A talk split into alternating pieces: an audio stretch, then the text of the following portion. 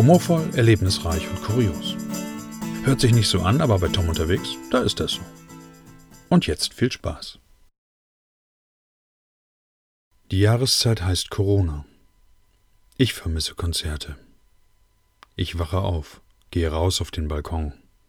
Eine luftige Brise erwischt mich, ist noch feucht von der Nacht. Eine Mischung aus Regen und frisch gemähtem Rasen. So riecht ein Festivalmorgen. Für mich. Die Jahreszeit heißt Corona. Ich vermisse Menschen. Menschen, die ich am ersten Tag kennenlerne. Menschen, die ich nach drei Tagen bereits mein Leben lang kenne. Menschen, die ich meist nicht wiedersehe und doch nie vergesse. Die Jahreszeit heißt Corona. Ich mag sie nicht. Das musste mal eben sein. Und jetzt? Komm mit. Ich fahre mit dir in die Eifel. Ein kleiner Hinweis vorab. Wenn du in meinem Alter bist und deine Kinder noch bei dir wohnen, du weißt schon, hört es euch nicht gemeinsam an. Wir fahren nicht mit der Bahn. Die Leute, die wir treffen, sind nicht immer nüchtern. Wir auch nicht. Wir fahren zu Rock am Ring. Wir suchen Sex, Drugs und Rock'n'Roll. Jede Menge Bräute kennenlernen und flachlegen. Ich entschuldige mich nicht für die Ausdrucksweise, denn das ist der Plan, die Erwartung und die Hoffnung, als wir 1994 losziehen. Ausgerüstet mit Kondomen für wahrscheinlich sieben Wochen machen wir uns auf den beschwerlichen Weg zum Festival. Warum beschwerlich? 120 Kilometer pro Stunde Höchstgeschwindigkeit erscheinen uns damals wie ein Flug mit der Enterprise. Und trotzdem sind wir in die Eifel fast fünf Stunden unterwegs. Vor Ort? Schöne Frauen, soweit das Auge blickt. Oder wie es einem das Bier gerade vorgaukelt. Dazu Kondome ohne Ende. Zwei optimale Voraussetzungen in einer Gleichung mit drei Variablen. Die dritte Variable sind dummerweise wir. Erstens nüchtern, viel zu schüchtern. Zweitens meistens zu besoffen, um das Ziel im Auge zu behalten.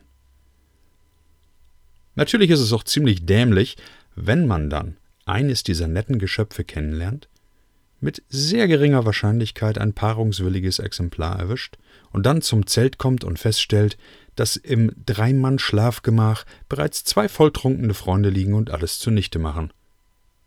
Würden. Würden. Denn so weit soll es natürlich gar nicht kommen. Es liegen immer drei volltrunkene Trottel im Zelt und hoffen auf einen erfolgreicheren nächsten Tag.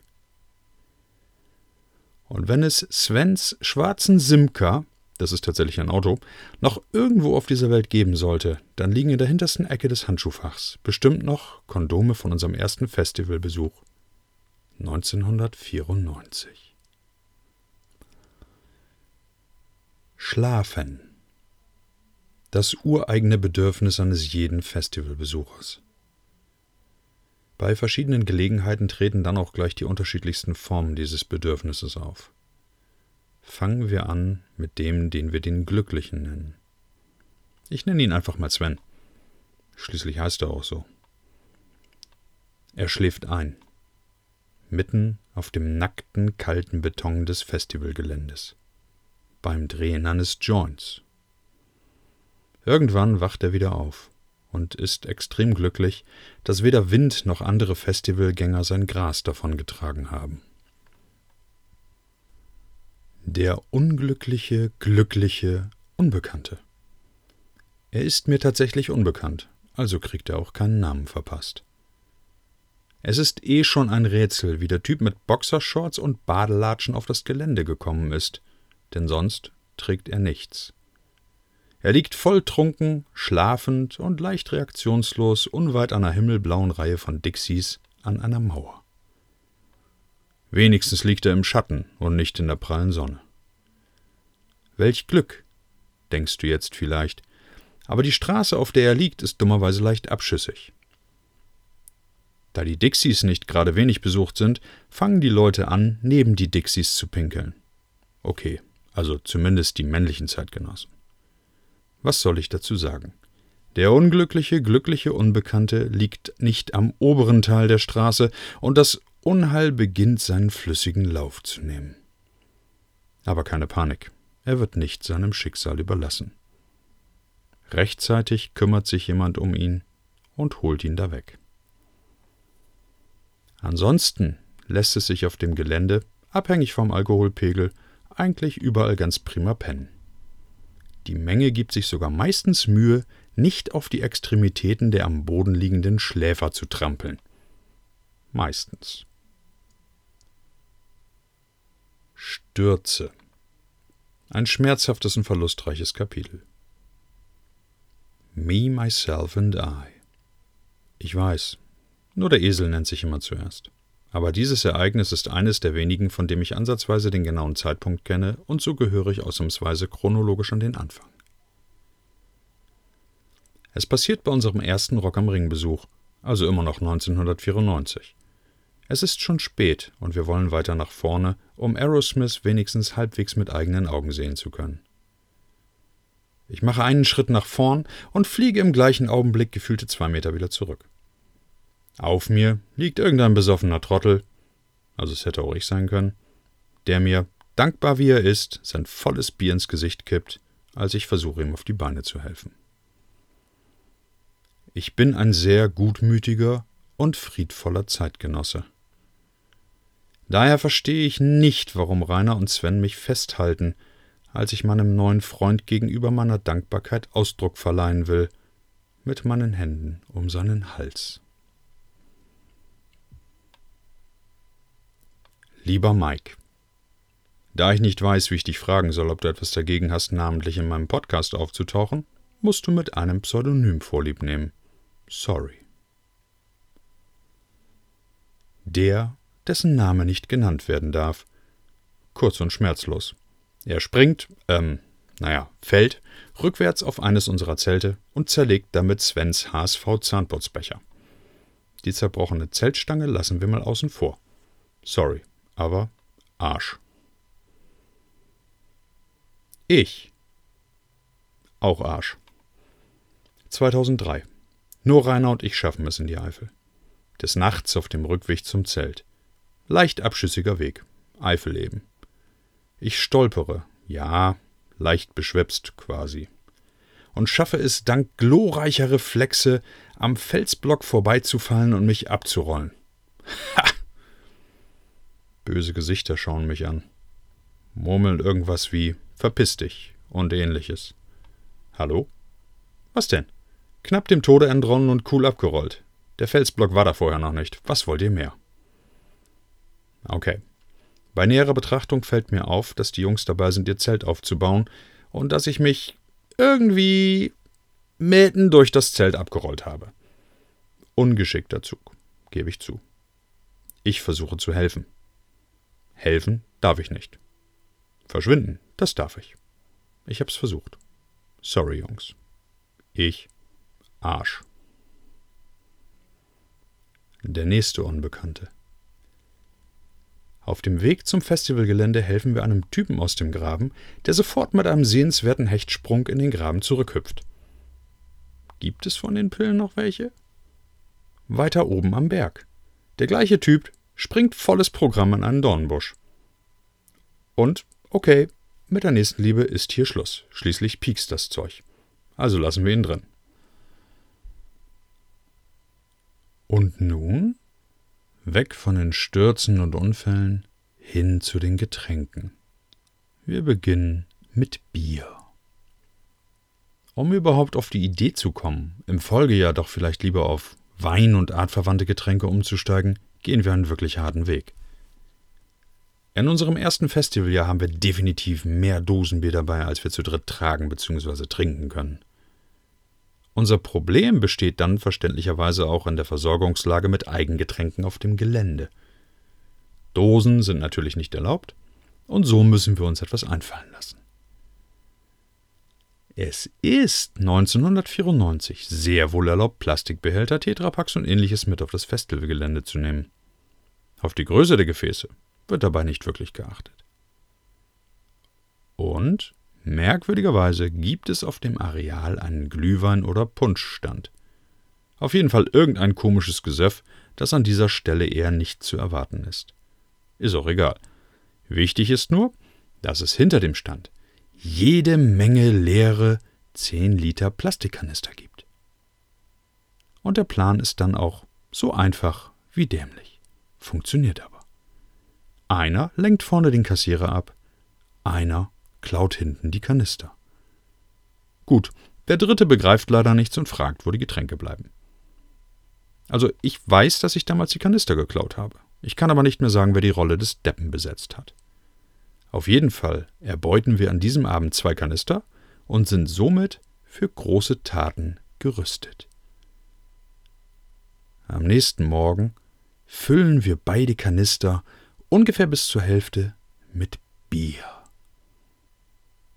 Dubios, wir haben Plastikbecher. Warum auch immer.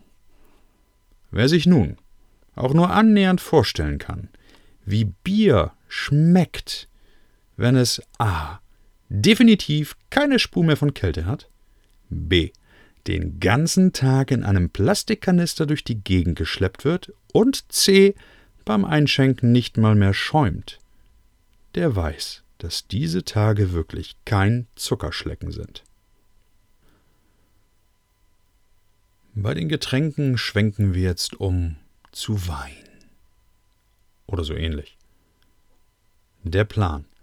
Wir nehmen einen faltbaren Trinkkanister mit Zapfhahn, 5 Liter Fassungsvermögen, und füllen ihn mit 2 Litern Rebenschoppen Weiß, 2 Litern Rebenschoppen Rot und einem Liter Sangria. Diese leckere Kreation muss ich erstmal kurz sacken lassen. Jetzt kräftig schütteln, Zapfhahnloch in einen Rucksack schneiden und schon ist der mobile Getränkestand erfunden. Geht auch mächtig gut runter, diese Mischung, hat aber absolut keinen Stil und was viel schlimmer ist, Kopfschmerzen ohne Ende sind garantiert. Naja, heute ist das natürlich in der Form nicht mehr möglich, da sich die Mädels und Jungs von der Security wahrscheinlich schlapp lachen, wenn ich mit einem Faltkanister vor ihnen stehe und Einlass begehre.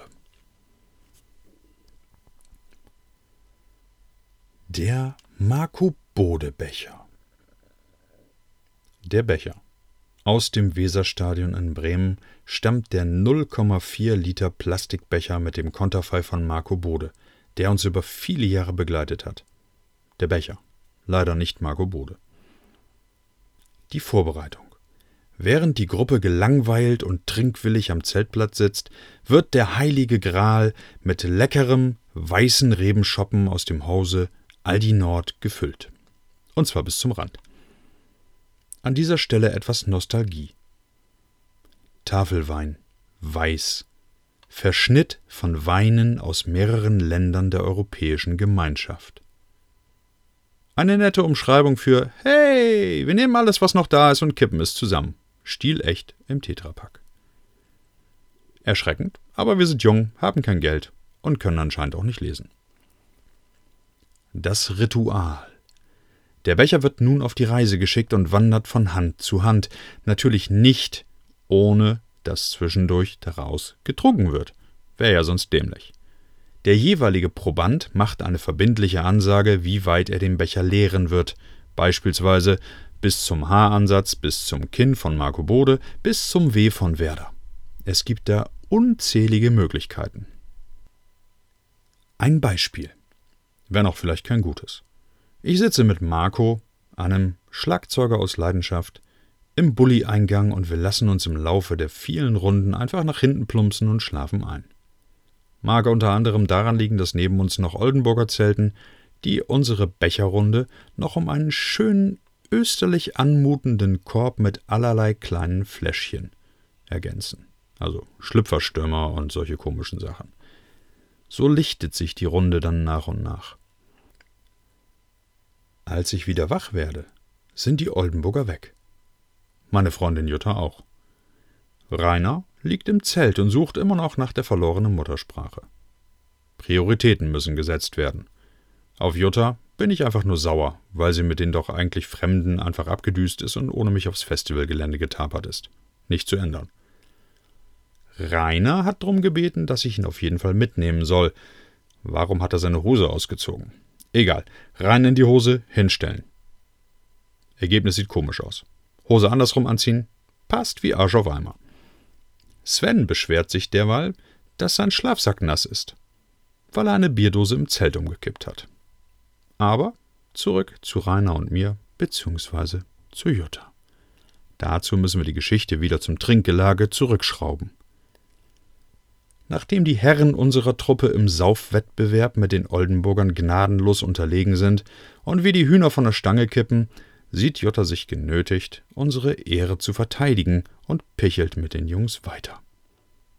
Nicht ohne Folgen. Sie lässt sich nicht einfach ins Auto plumpsen. Sie bewegt sich flinken Fußes in den Schatten zwischen unsere Autos und schläft auf der Suche nach dem Sinn des Lebens einfach auf dem Rasen ein. Wir gehen dann noch hoch zum Festivalgelände, während Jutta an diesem Tag nicht eine Band sehen wird.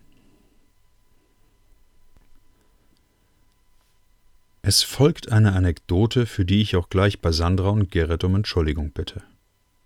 Ich weiß nicht, welches Jahr es ist. Ich treffe Sandra in Achim. Sie fragt, ob wir wieder zu Rock am Ring fahren und ob wir sie mit ihrem Freund mitnehmen würden. Aber na klar, mehr Leute, mehr Spaß. So viel zur Vorgeschichte. Ich erinnere mich auch leider nur an eine einzelne Begebenheit, aber die ist eben hängen geblieben. Es ist bei uns üblich, dass derjenige, der als erster wach ist, den Grill anschmeißt. Meistens bin ich das. Dazu gibt es pauschal mal das erste Bier, ist ja quasi Frühstück. Ich bin übrigens auch nicht gerade der König der Grillanzünder. Der Rauch zieht also fröhlich seine Kreise und findet seinen Weg prompt zu Sandra und Gerrits Zelt. Die Beschwerde folgt auf direktem Wege, also stellen wir den Grill um. Glaube und hoffe ich zumindest. Dabei wird dann gleich das zweite oder dritte Bier aufgemacht. Eine gefühlte halbe Stunde später krabbeln die beiden aus ihrem Zelt und bereiten das Frühstück vor. Wir trinken Bier und das Fleisch sollte auch gleich durch sein. Am Zelt gibt es Kaffee oder Tee und ich glaube sogar gekochte Eier. Dinge, die ich heute auch als selbstverständlich ansehe. Irgendwie bin ich auch so ein ganz kleines Stückchen erwachsener geworden. Aber damals? Wirklich? No way. Zwei Fragen bekommen wir gestellt. Heißgetränke und Eier lehnen wir dankend und ich befürchte wahrscheinlich abschätzig lächelnd ab. Die Antwort auf die Frage, ob wir immer so viel trinken würden, lasse ich mal offen. Du kannst es dir denken. Liebe Sandra, lieber Gerrit, würden wir heute, meinetwegen sofort, miteinander auf dem Festival sitzen, würde ich euch mit Freuden ein vernünftiges Frühstück zubereiten. Ich hoffe, ihr habt das Festival nicht so übel in Erinnerung, wie ich denke, dass wir uns benommen haben. Erschreckendes Urinieren.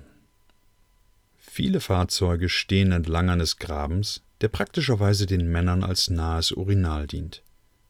Die Wagenkolonne deckt einen ab und man kann ungestört pinkeln. Der, dessen Name nicht genannt wird, erschreckt sich, nachdem der kleine Prinz wieder verstaut ist, wohl dermaßen, dass er nach kurzer und schneller Drehung gegen das hinter ihm stehende Auto läuft, rücklings in den Graben knallt und mit blutendem Kopf bei uns eintrudelt.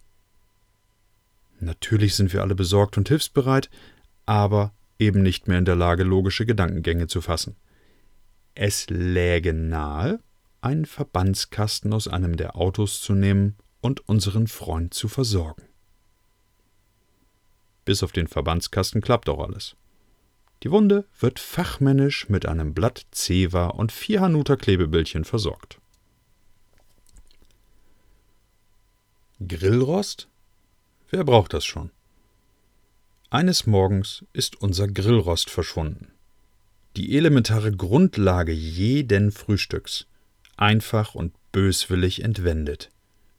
Der, dessen Name nicht genannt wird, und sein Kumpel aus Berlin kommen auf die geniale Idee, aus dem Dreier BMW das Boxenkabel rauszureißen und daraus ein neues Grillrost zu basteln. Das Kabel ist ja auch irgendwie aus Metall, und wenn man die Isolierung entfernt, dann passt das schon. Muss man aber ja nicht. Man spannt einfach das Kabel samt Isolierung über den Grill und wartet, bis die Isolierung fröhlich vor sich hinschmilzt. Die giftigen Dämpfe geben dem Fleisch gleich eine ganz besondere Note. Scheint dem, dessen Name nicht genannt wird, nicht zu schaden. Alle anderen werden an dieser Stelle spontan zu temporären Veganern. Vegetariern. Was auch immer. Auf jeden Fall essen sie kein Fleisch. Mit der letzten Anekdote dieser Episode kommen wir zu Physik für Anfänger. Thema Kettenreaktion. Der, dessen Name nicht genannt wird, betrunken wie eh und je, tritt gegen unsere Kühlbox. Wahrscheinlich sogar unabsichtlich. Nicht dramatisch genug? Das, was folgt, könnte ich mir nicht mal ausdenken, so bekloppt ist es. Die Kühlbox kippt gegen den hölzernen Klappstuhl. Der wiederum knallt gegen unseren Grill. Der Grill wackelt und entscheidet sich zur Aufgabe. Die glühende Grillkohle plumpst auf nahezu direktem Weg auf den Rasen. Nicht schlimm? Stimmt. Zumindest wenn man außer Acht lässt, dass auf der Flugbahn noch ein Zelt im Weg ist und die Kohle glatt durchgeht. Merke, Zelt. Gut gegen Regen, aber schlecht gegen Kohle, Meteoriten oder ähnliches. Wie gut, dass es keins von unseren Zelten war. Die beiden Mädels waren allerdings nur mäßig begeistert angesichts der nun eingebauten Klimaanlage. This is the end. Ein kurzes Fazit. Wir alle haben eine Vergangenheit, eine Geschichte, von der wir schmunzelnd erzählen können, obwohl sie uns eigentlich tierisch peinlich sein müsste. Und wir hoffen, dass unsere Kinder von dieser Vergangenheit nicht zu früh erfahren. In diesem Sinne, Such die fröhlichen Seiten des Lebens und erfreue dich an ihnen. Und selbst wenn du dich nur mit einem alten Freund zusammensetzt und ihr euch beim leckeren Bier schon wieder die alten Geschichten erzählt. Tu es jetzt. Irgendwann geht's nicht mehr. Mehr. Das ist auch gleich das richtige Stichwort. Mehr gibt es nämlich in einer Woche. Und bis dahin gibt es noch jede Menge laute Musik, die gehört werden will. Rock'n'Roll Baby. Wir hören uns nächste Woche. Bis dann.